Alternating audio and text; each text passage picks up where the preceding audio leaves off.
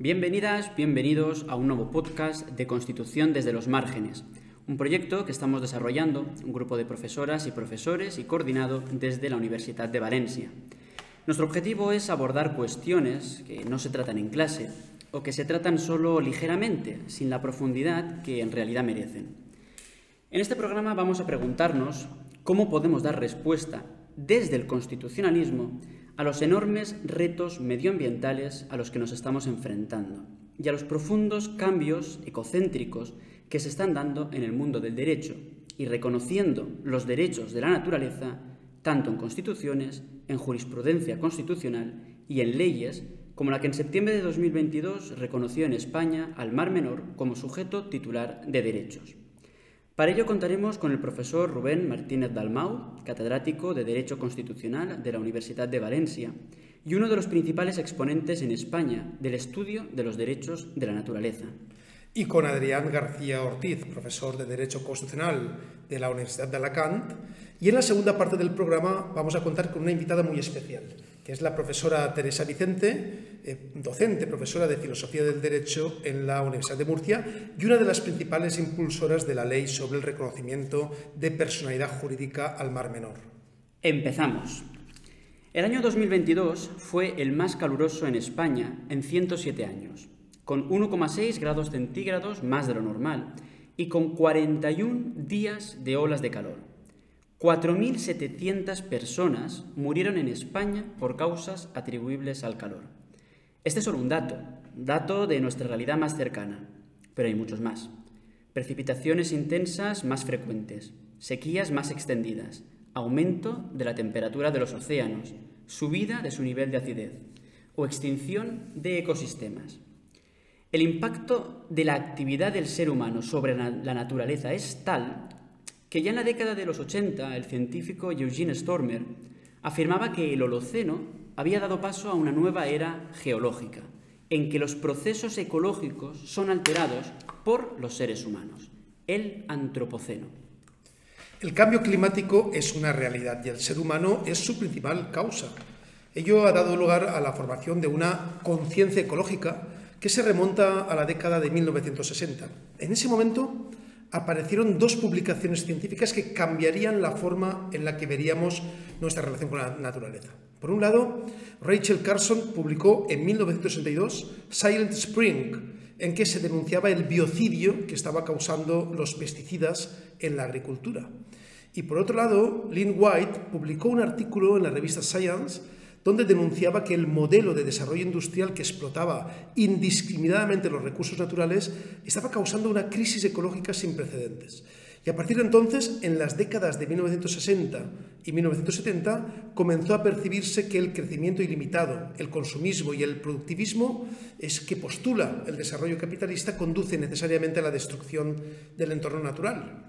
Y esta realidad, que constituye un desafío global que requiere respuestas a nivel planetario, no puede permanecer ajena a los estudios jurídicos, y menos aún a los del derecho constitucional, en cuanto que es una disciplina jurídica que tiene que analizar los retos de la sociedad y articular respuestas desde los paradigmas del control del poder y de la garantía de los derechos.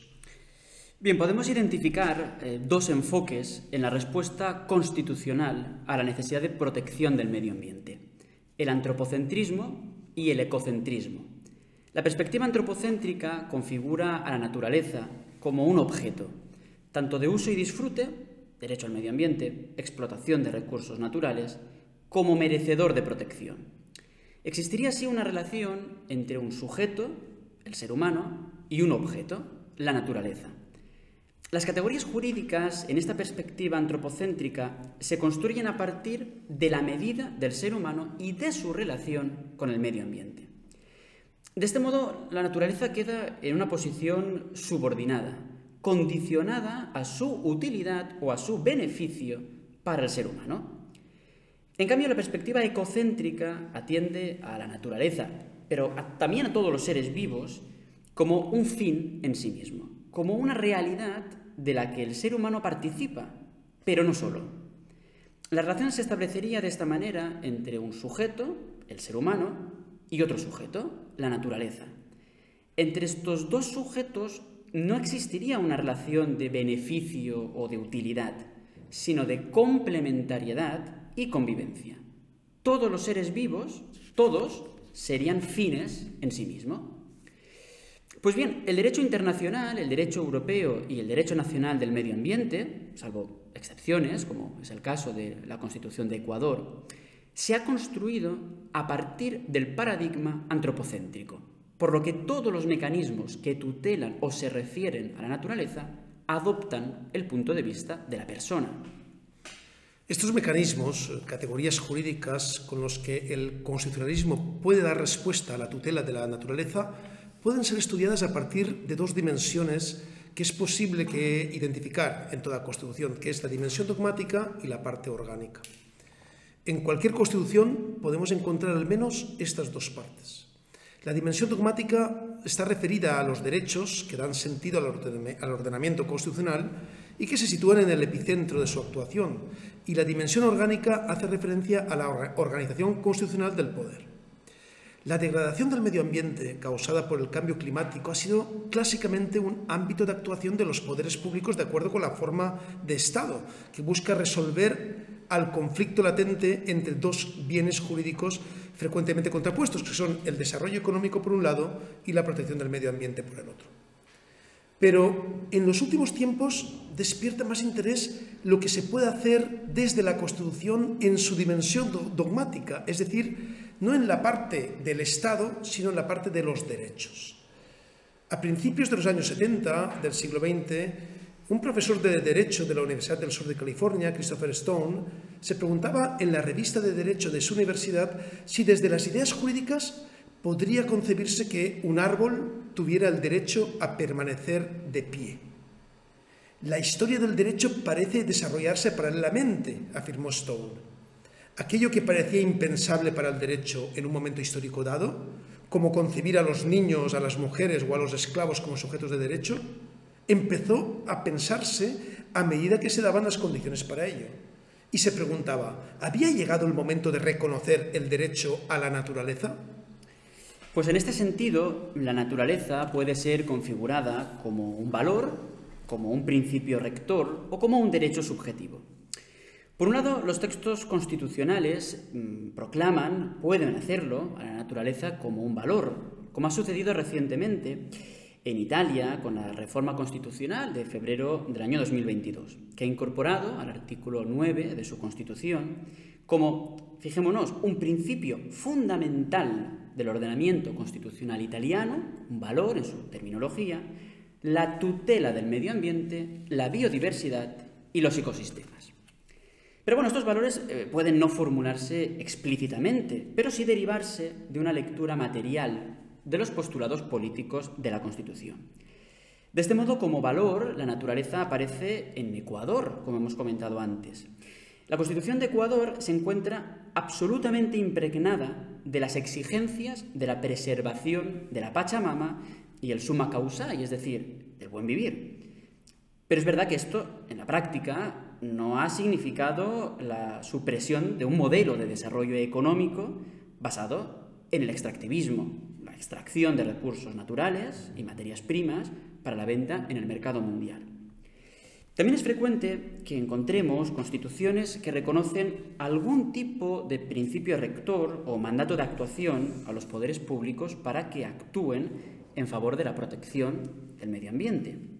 Es el caso, por ejemplo, de la Constitución española, en cuyo artículo 45.2 se establece que los poderes públicos tienen la obligación de velar por la utilización racional de todos los recursos naturales, con el fin de proteger y mejorar la calidad de vida y defender y restaurar el medio ambiente.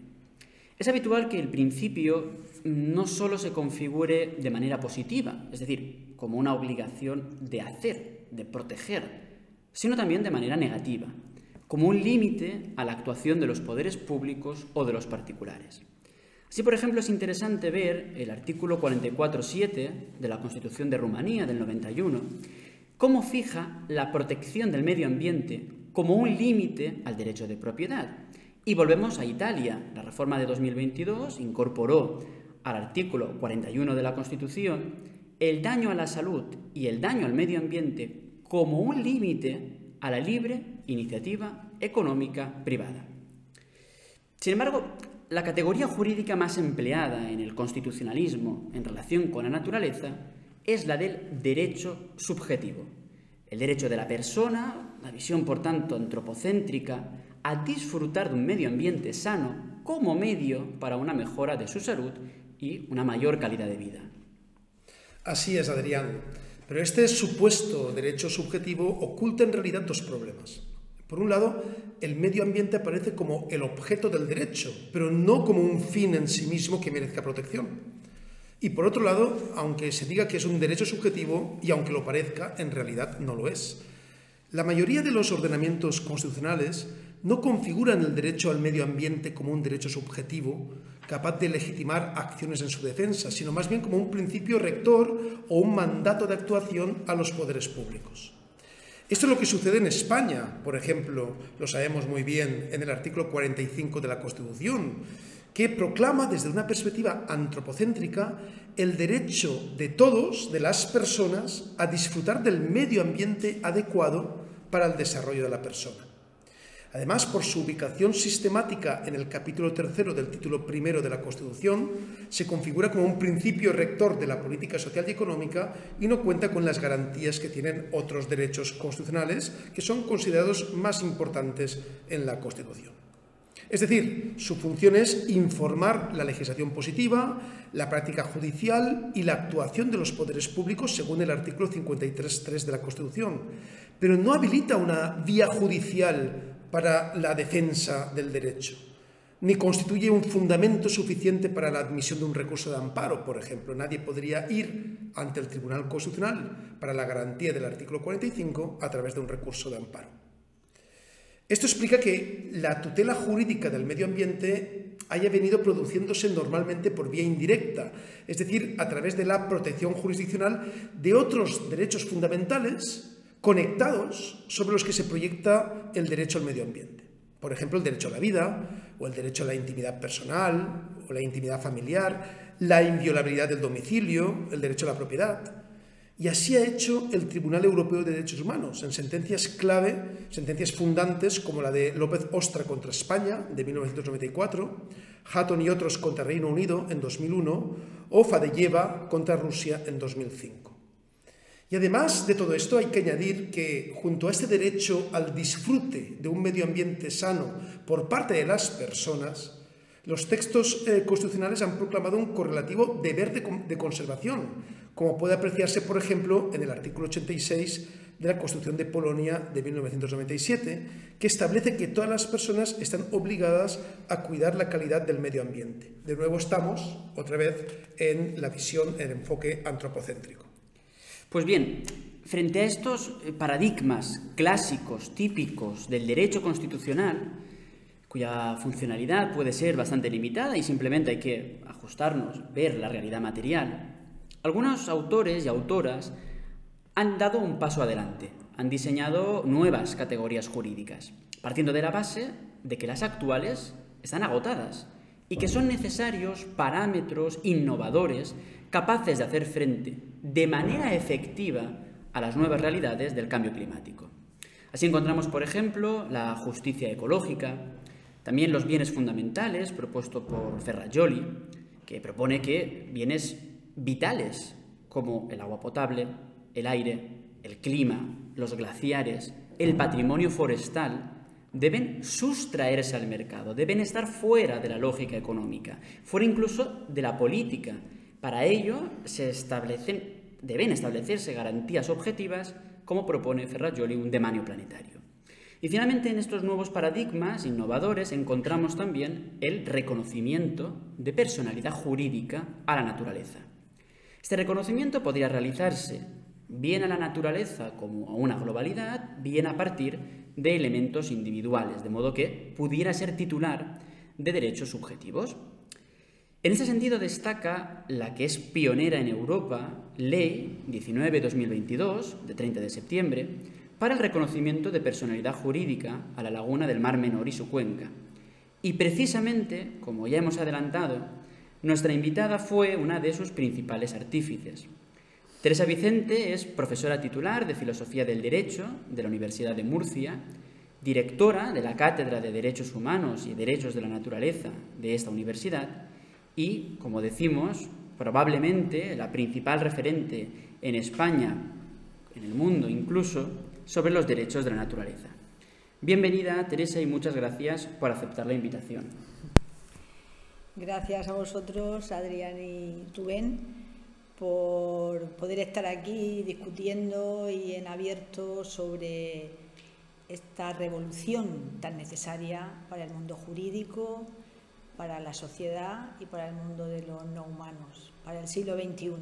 Responder con, con la altura que necesita este momento histórico en el que todos estamos implicados de que podemos perder nuestro hábitat y podemos hacer que muchas especies y no humanos también lo pierdan y sobre todo la violencia que puede generar si no ponemos freno respuesta a la altura de la amenaza. Teresa, permítanos en primer lugar eh, felicitaros a ti, a la Universidad de Murcia, a las murcianas y a los murcianos que plantearon esa magnífica iniciativa legislativa popular, una de las pocas que han tenido éxito además en España, para el reconocimiento de la personalidad jurídica del Mar Menor y de su cuenca.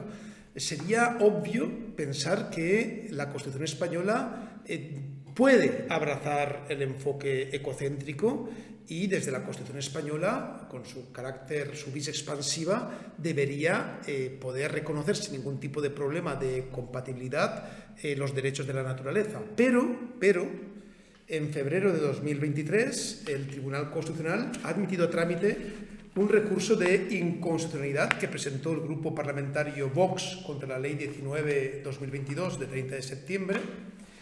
Y sabemos que conoces el contenido del recurso y la pregunta es, eh, ¿cómo ves los argumentos del grupo eh, parlamentario? Si crees que tiene posibilidades de prosperar y qué debería hacer el Tribunal Constitucional para argumentar el anclaje constitucional de la ley del Mar Menor.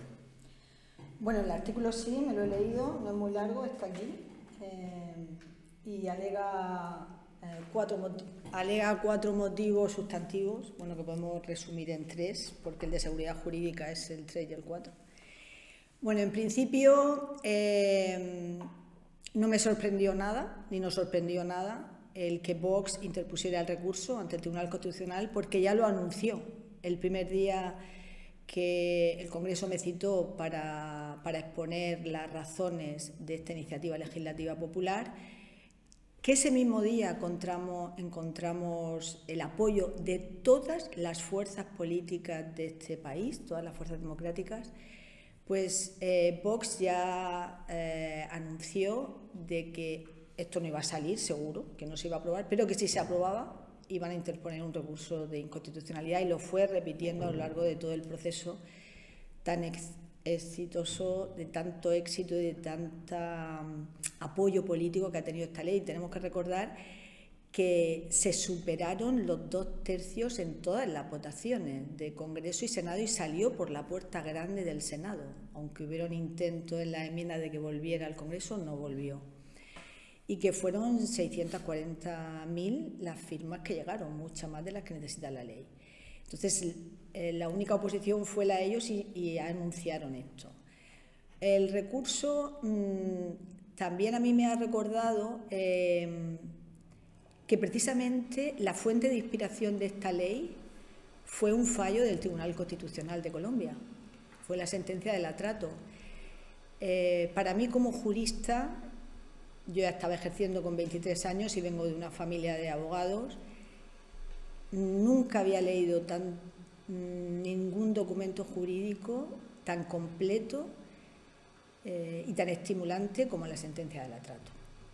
Entonces, eh, recordemos que Colombia tiene el mismo modelo constitucional que nosotros, un, Estado social de derecho y la buena técnica jurídica de estos grandes juristas del Tribunal Constitucional pues fueron los que no solamente dieron respuesta a, los derechos bioculturales que, que, solicitaban al tribunal después de un largo camino, sino que eh, siguiendo esa interpretación de la Constitución en los tiempos eh, que vivimos de, una nueva era geológica, es que no es ninguna tontería. Entonces le dieron derechos al, río Atrato. Por tanto, mm, eh, la fuente de inspiración de esta ley 19 2022 fue una sentencia de un tribunal constitucional del mismo modelo de constitución que la nuestra. Em, eso fue un motivo de tranquilidad para todos nosotros ante la supuesta amenaza de, que iba a dar el recurso. Bueno, cuando al final se presentó el recurso y se emitió a trámite, bueno, deseando leerlo, y bueno, el primer motivo pues hace referencia competencial, ¿no? Entonces, yo aquí, basándome en nuestra ley, vemos que en la ley 19 22 en la exposición final segunda, dice, esta ley se dicta al amparo de la competencia exclusiva del Estado prevista en el artículo 149.1.23a de la Constitución de la legislación básica, sin perjuicio de las facultades de la comunidad autónoma de establecer normas adicionales. Bueno, además de que esto ha pasado por el filtro de muchísimos abogados de todos los partidos políticos, de los abogados del Estado, de los abogados del Congreso, del Senado, eh, un dato a aportar aquí es que si la comunidad autónoma quiere mejorar, puede mejorar, pero muy importante también que antes de nosotros ejercitar esta iniciativa legislativa popular a nivel nacional, ejercitamos la de la comunidad autónoma, ejercitamos la municipal. Se ganó en el municipio de Los Alcázares por mayoría absoluta. Y fue el Parlamento Autonómico el que dijo que no era competente. Y por eso no fuimos a Madrid. Entonces, estos son argumentos de, peso para que ahora se, cuestionen eh, mm, eh, esta posible eh, falla en la distribución de competencias. ¿no? Nosotros empezamos por la competencia local, por la competencia de la comunidad autónoma, y si no eran competentes, pues nos fuimos a la estatal, que sí se declararon competentes desde el primer momento, y ha pasado todos estos filtros. Luego entra ya en el siguiente motivo, entra ya en cuestiones de fondo de los derechos de la naturaleza. Bueno, yo aquí lo que veo es un desconocimiento absoluto de lo que son los derechos de la naturaleza. Em, entonces, claro, después de lo que habéis explicado Adrián y Rubén, pues parece que, ha quedado un poco más claro, ¿no? De cómo mm, los derechos de la naturaleza suponen un poner al día la Constitución española. O sea, en 1978 tenemos que recordar que nosotros salíamos de una dictadura, de una dictadura muy cruel que nos había mantenido 40 años eh, aparte de, la violencia eh, en nuestro país, aislados completamente de Europa, donde había triunfado un modelo de justicia social. Entonces, para mm, nuestros, los que habían luchado y que luchaban por la democracia, el poder llevar a la Constitución una democracia social era muy importante ahora. La democracia social que se llevó a la Constitución española, que es el modelo mm, más avanzado que se ha conseguido dentro de la democracia occidental, eh, fue un modelo en el que ya estaba amenazado por el neoliberalismo que había triunfado en Europa y que se había puesto en práctica en Latinoamérica. Recordemos en las dictaduras de Latinoamérica, eh, ya Margaret Thatcher y Reagan ya habían puesto en práctica. Es decir, nosotros nos incorporamos a un modelo de justicia social que ya eh, tenía los tintes de un neoliberalismo, es decir, de una vuelta al modelo anterior de justicia liberal que en su momento podía tener justificación en el siglo XIX y que había excluido de la personalidad jurídica a las mujeres, a los niños, a todos los seres humanos que no tuvieran el color blanco, y le había dado personalidad jurídica a todas las empresas y corporaciones. Eso tiene mucho que ver con la era ecológica que tenemos ahora mismo del antropoceno o capitaloceno. Entonces nosotros en ese modelo de justicia social, que fue un gran logro, los derechos sociales, que era donde se quería llegar, en la Constitución están sometidos al modelo económico. Eso no hay que olvidarlo. Y también Rubén ha apuntado algo ahí. Si vemos la Constitución, ¿por qué en el título 1, que reconoce los derechos humanos o los derechos fundamentales, ponen en un capítulo que estos, lo social y también el, el 45, el ecológico, se van a degradar en el sentido de eficacia jurisdiccional a principios? ¿Por qué? ¿Por qué no se pone en la misma categoría de la libertad de empresa, de la libertad económica? Porque prevalece un modelo económico sobre un modelo social. Entonces, claro, eh, el artículo 95 sigue prisionero de este modelo, pero es que ahora está claro que el que se enfrenta a la degradación es el modelo de producción y consumo del capitalismo. Por tanto, o se saca de esa prisión sin salida al artículo o vamos como vamos. Cada cumbre los datos, los informes de todos los científicos del mundo, IPCC o los informes de la salud de los ecosistemas, van a peor cada año. Por tanto, algo habrá que hacer. Y en el ámbito jurídico, lo importante es avanzar en una igualdad, ya no entre los seres humanos, que lo conseguimos el siglo pasado, sino entre los humanos y los no humanos, reconociendo derechos básicos a los explotados hasta ahora que cuando España entró en el modelo social, pues los explotados podían ser los sin derechos, las mujeres, los trabajadores, pero ya empezaron con los convenios colectivos, con los derechos de las mujeres, con los derechos de los niños en la Convención del 80. Ahora toca a la naturaleza, que sigue siendo el gran explotado sin derechos y con objeto, como un objeto al servicio de los que tienen derechos, que son las grandes compañías, las corporaciones y los humanos, sobre todo como consumidores. Por tanto, eh, creo que esta argumentación pues, forma parte de un no querer saber dónde estamos o mm, no tener el valor para enfrentar algo que es la supervivencia, Recordemos que en la sexta extinción está incluida la especie humana. Por tanto, creo que no va a prosperar este recurso. Luego, el tercer motivo, tercer y cuarto, es seguridad jurídica. Yo creo que eso no se me cuesta a mí pensar. ¿Estamos hablando de seguridad jurídica o estamos hablando de que se ha despertado una nueva conciencia ecológica? Que esto ha salido por un despertar de una eh, ética ecológica que pregunta ante la muerte del Mar Menor, ante el suicidio de las especies del Mar Menor, eh, se pregunta cuál ha sido la razón, cuál ha sido el modelo de producción y consumo que ha provocado la anoxia del Mar Menor, que ha dejado sin poder respirar a la vida del Mar Menor. Eso es conciencia ecológica y es ética ecológica. Eso crea un impulso ciudadano que tiene una trascendencia política sin precedentes en nuestro país, en nuestra democracia, y ahora hablamos de seguridad jurídica. La seguridad jurídica que nosotros estamos pidiendo ahí es que se compartan derechos y que se asuman responsabilidades de un, de un obrar eh, que está provocando el colapso de nuestro ecosistema y un ejemplo es el mal menor.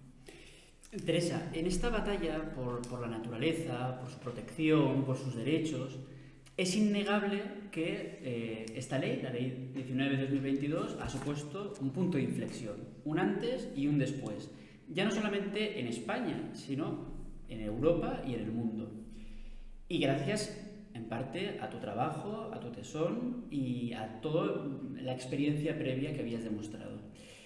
¿Cuáles son las principales aportaciones? ¿Qué cambia esta ley? Eso por un lado. Y también me gustaría preguntarte, esta ley del Mar Menor, este, este modelo de protección, de cambio de paradigma, ¿es trasladable a otros ecosistemas que están en peligro? ¿Qué opinas?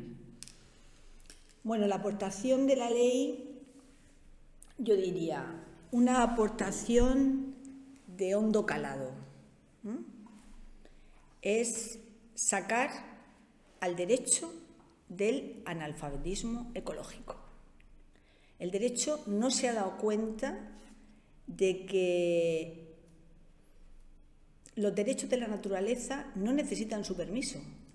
no necesita que nos digan si podemos crear o no un modelo, eso depende de, la, razón de las personas y de la capacidad para crear un modelo nuevo en base a un modelo que no funciona.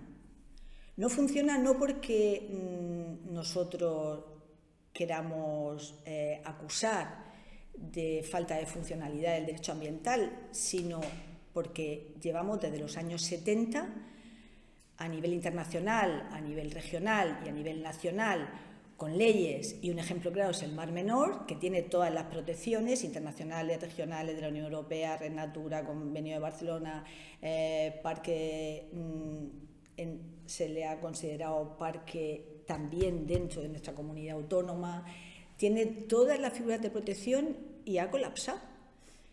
Entonces, eh, no nos hemos enterado que esto es más grande que que el derecho diga, pues no quiero cambiar de paradigma me voy a quedar en el antropocentrismo porque este es mi modelo. Pero es que resulta que el antropocentrismo es un error, que nos lo ha demostrado la ciencia de la ecología, que lleva un siglo entero aquí. Pero la ciencia de la ecología hasta ahora, y eso lo hemos vivido con el movimiento del Mar Menor, de los derechos del Mar Menor, estaba encerrada en sus despachos. Y es más, había una barrera, había una muralla entre la ecología las ciencias naturales y las ciencias sociales. De hecho, porque tú lo has citado, Adrián, cuando yo en los años 80 empecé a estudiar la posibilidad de un nuevo paradigma para que diera derechos a la naturaleza, me lo prohibieron en la Universidad de Murcia, porque no podíamos, no solamente en Murcia, en toda España, los de eh, Derecho y los de Letras éramos de lo social y ni siquiera podíamos saber qué libros había en ecología. El Derecho y las ciencias sociales no podían tener como objeto de estudio algo que pertenecía a las ciencias naturales. Y desde ahí hemos arrastrado el que el derecho tenía sus normas y sus modelos y no podía afrontar un modelo como era la ecología. Un objeto tan interdisciplinar como es que el ser humano forma parte de un ecosistema como una especie más. Ahora bien, responsable del colapso de nuestro planeta. Que nuestro planeta va a seguir si nosotros, está claro, formamos parte de un, de un sistema eh, natural o ecosistema, pero formamos parte de un sistema cósmico, está claro. Este planeta nos ha dado todo libremente nos ha dado la posibilidad de vivir como humanos y la posibilidad de desarrollarnos cuando la biosfera ha tenido esas condiciones tan especiales que necesita la especie humana. Y ahora la especie humana, con su modelo de producción y consumo que beneficia a una mínima parte de la humanidad y deja fuera a la inmensa mayoría, resulta que eh, se permite colapsar el sistema, pero no podemos hablar de otro modelo. Mire, mm, podemos hablar de otro modelo porque nosotros y a los profesores de universidad y a los filósofos y filósofos del derecho no, nos pagan por pensar, no por mantener modelos que no funcionan. Entonces, si el modelo antropocéntrico supone un analfabetismo ecológico, porque supone negar que el ser humano forma parte de la naturaleza, eso es lo primero que hay que resolver. Y segundo, si sabemos ya que somos una parte más del ecosistema, que necesitamos al ecosistema para vivir, pero el ecosistema no nos necesita a nosotros, y que además somos los responsables de su colapso, el derecho tiene que actuar con un modelo a la altura de la ética ecológica y de la conciencia ecológica, y ese se llama justicia ecológica y derecho de la naturaleza. Eso es lo primero. Lo segundo, y muy brevemente, si se puede exportar esta figura, por supuesto, para mí es como en el siglo 19, después de la Revolución Francesa, una revolución burguesa que entronó a un modelo de economía eh, basado en el consumo y la producción ilimitada de recursos, si ahí se le dio personalidad jurídica a las compañías, se nacieron las sociedades anónimas que le ha dado tanto poder de actuar sobre el medio ambiente, pues y se extendió por todo el planeta, esto es lo mismo, esto se debe extender a todos los ecosistemas y hay un, en la Unión Europea hay un estudio, hay un proyecto de derechos de la naturaleza para toda la Unión Europea y en Naciones Unidas ya se ha abierto en una resolución de hace apenas dos meses una asamblea de la Tierra que va a dar como fruto antes de 2030 una declaración universal de los derechos de la naturaleza que debe caminar de la mano con la Declaración Universal de los Derechos Humanos del siglo pasado.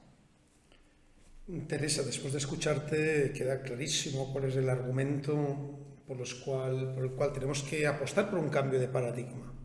Pero la pregunta que seguramente se hace mucha gente es si la atribución de personalidad jurídica a la naturaleza y convertir, por tanto, a los elementos naturales, como el mar menor, o incluso ecosistemas completos, eh, como sujetos de derechos, va a ayudar a mejorar la, protección o, o, la vigencia de ese elemento natural. Es decir, ¿por qué un nuevo paradigma puede triunfar en relación con un paradigma que ya ha fracasado?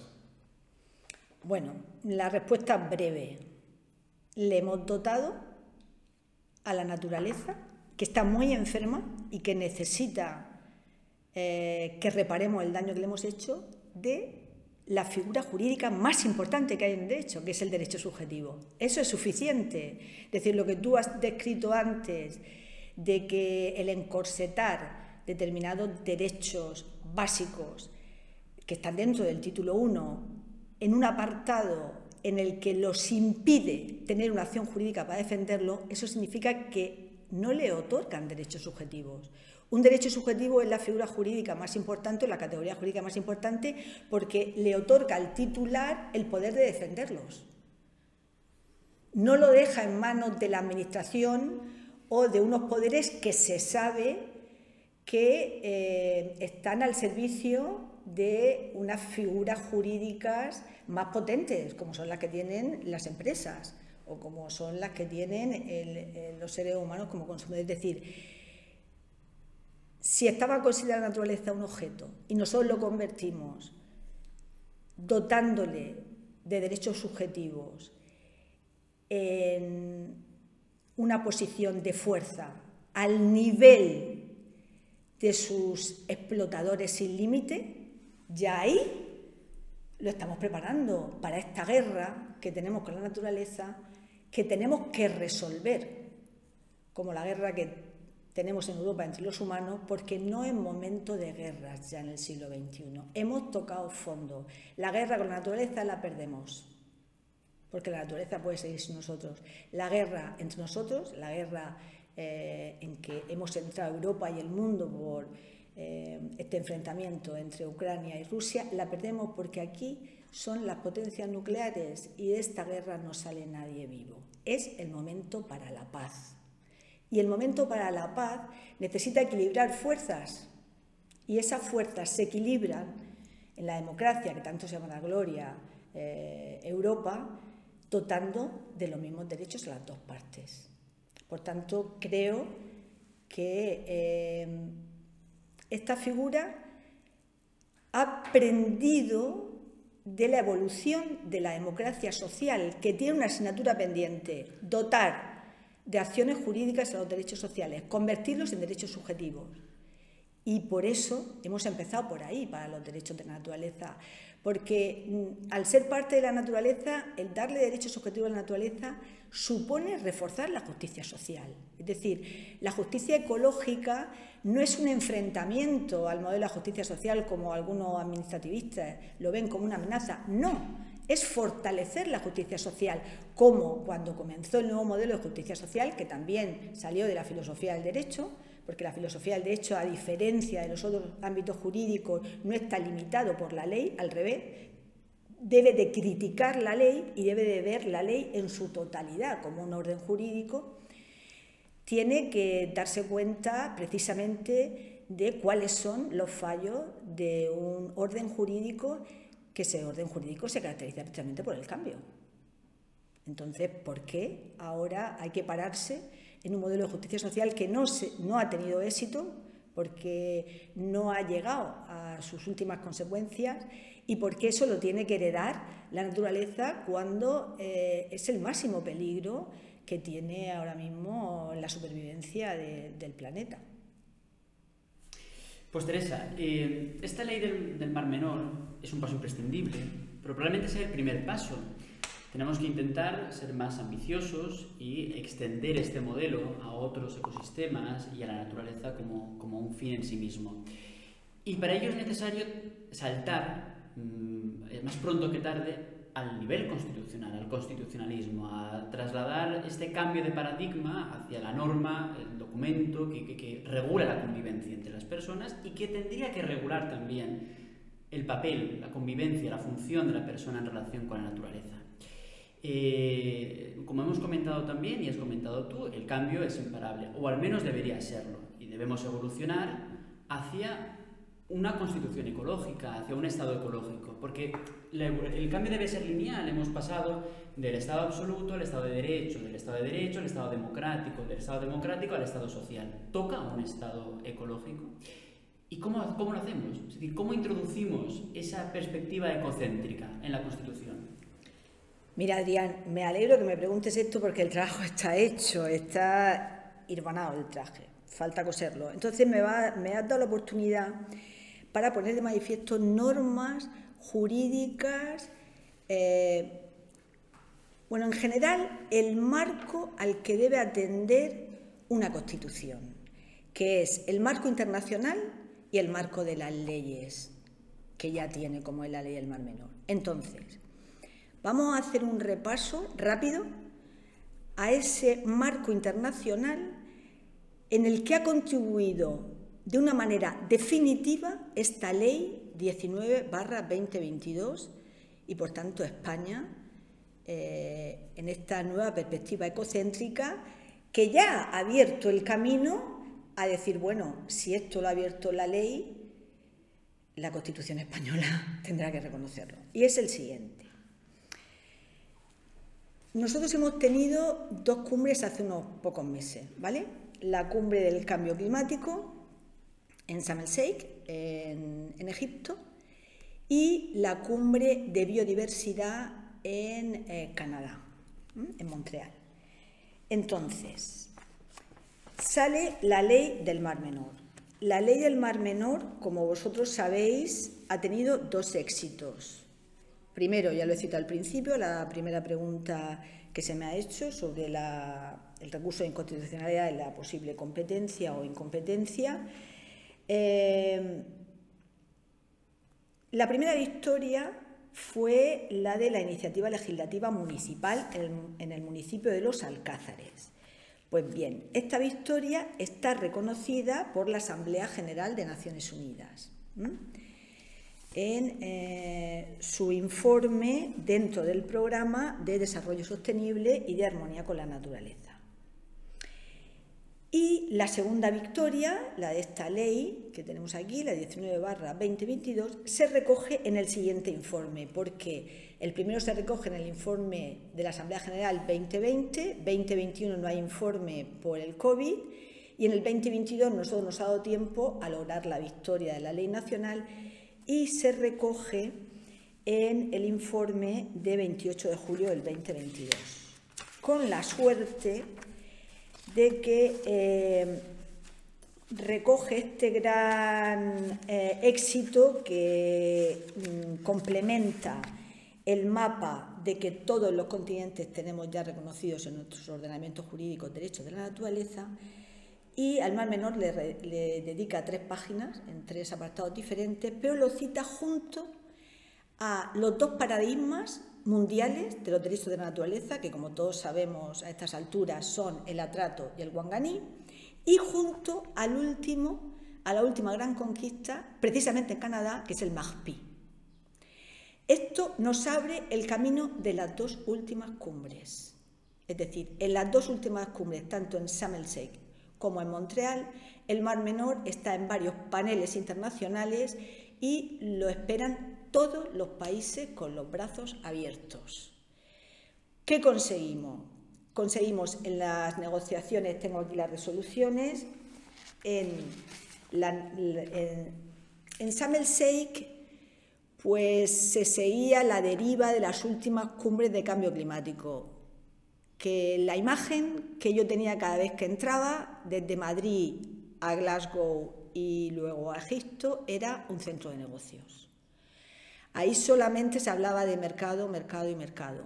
logramos y ahí fue decisiva la presión de los derechos de la naturaleza, aunque no se pudieron plantear, pero se abrió su espacio, que es un espacio del no mercado, que está aquí, en la decisión eh, CMA.4 se abre un espacio del no mercado. Eso ya había sido una de las pocas victorias de Glasgow, que también estuvo ahí el Mar Menor.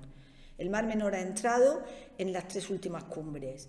En la de Madrid era una idea, y me acuerdo que, incluso yo no sabía que íbamos a tener una ponencia del Mar Menor, pero estando allí, que yo iba como observadora de Naciones Unidas, el, el Ministerio de Universidades eh, me invitó a participar en la zona verde, que estaba pegada a la zona azul, en un panel que eran los graves problemas ecológicos que tenía nuestro país y las soluciones que venían desde las universidades. Y yo ya planteé esta idea, que todavía no se había cuajado.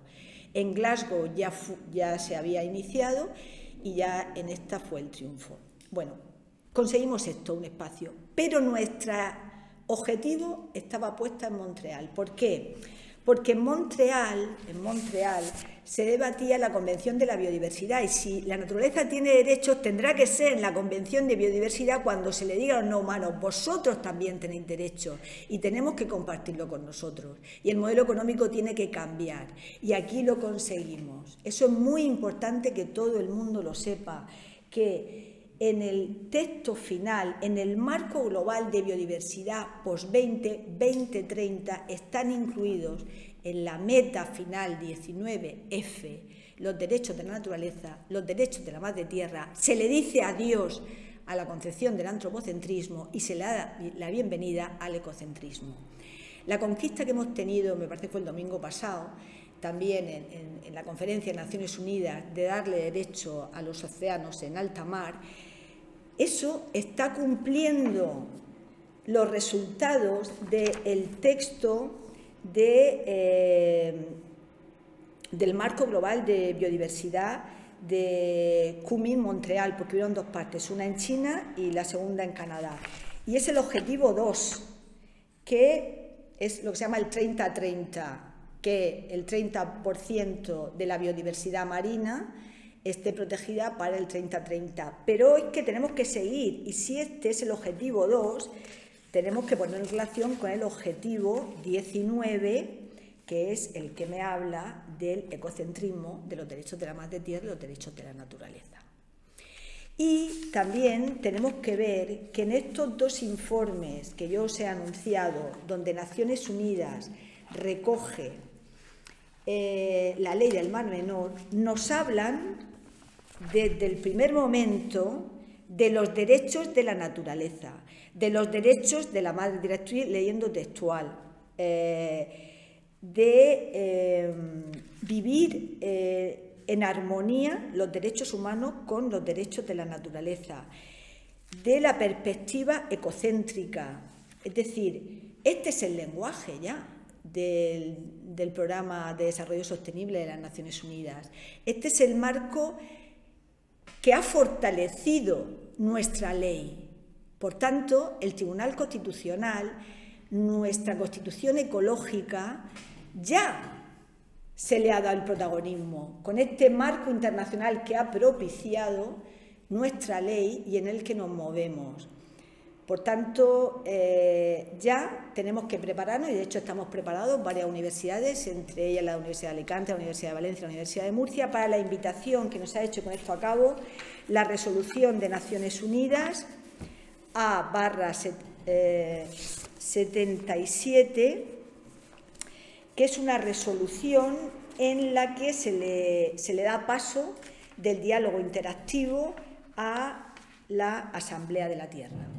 Vamos a tener una Asamblea de la Tierra, el paso se hará el próximo 24 de abril en Naciones Unidas. Estará protagonizado esta petición al cumplimiento de, esta resolución a todos los países por las universidades, porque esto, como decíamos, no es una cuestión de ámbito jurídico, es una cuestión de, conocimiento y eh, todas las universidades deben de de hablar ya en la clave ecocéntrica. Entonces, ahí estaremos inauguraremos este paso y al año que viene se abrirá la Asamblea de la Tierra, que como la propia resolución dice, tiene como misión reinterpretar los ODS en clave de derechos de la naturaleza, eh, dar este giro ecocéntrico a la Agenda 2030 y cuando llegamos al 2030 tener ya a partir de esta Asamblea de la Tierra una Declaración Universal de los Derechos de la Naturaleza. Bueno, pues muchas gracias Teresa Vicente, profesora de Filosofía del Derecho de la Universidad de Murcia, por explicarnos por qué necesitamos una construcción ecológica y por qué la naturaleza sí puede tener derechos. Muchas gracias. Nos despedimos aquí. Ha sido un verdadero placer. Eh, hemos aprendido mucho, hemos tomado buena nota y sobre todo nos vamos con las pilas cargadas. Nos has transmitido mucha energía y mucha fuerza para seguir luchando a pesar de todas las adversidades y los problemas que nos vamos a encontrar en el camino. Muchas gracias, Rubén.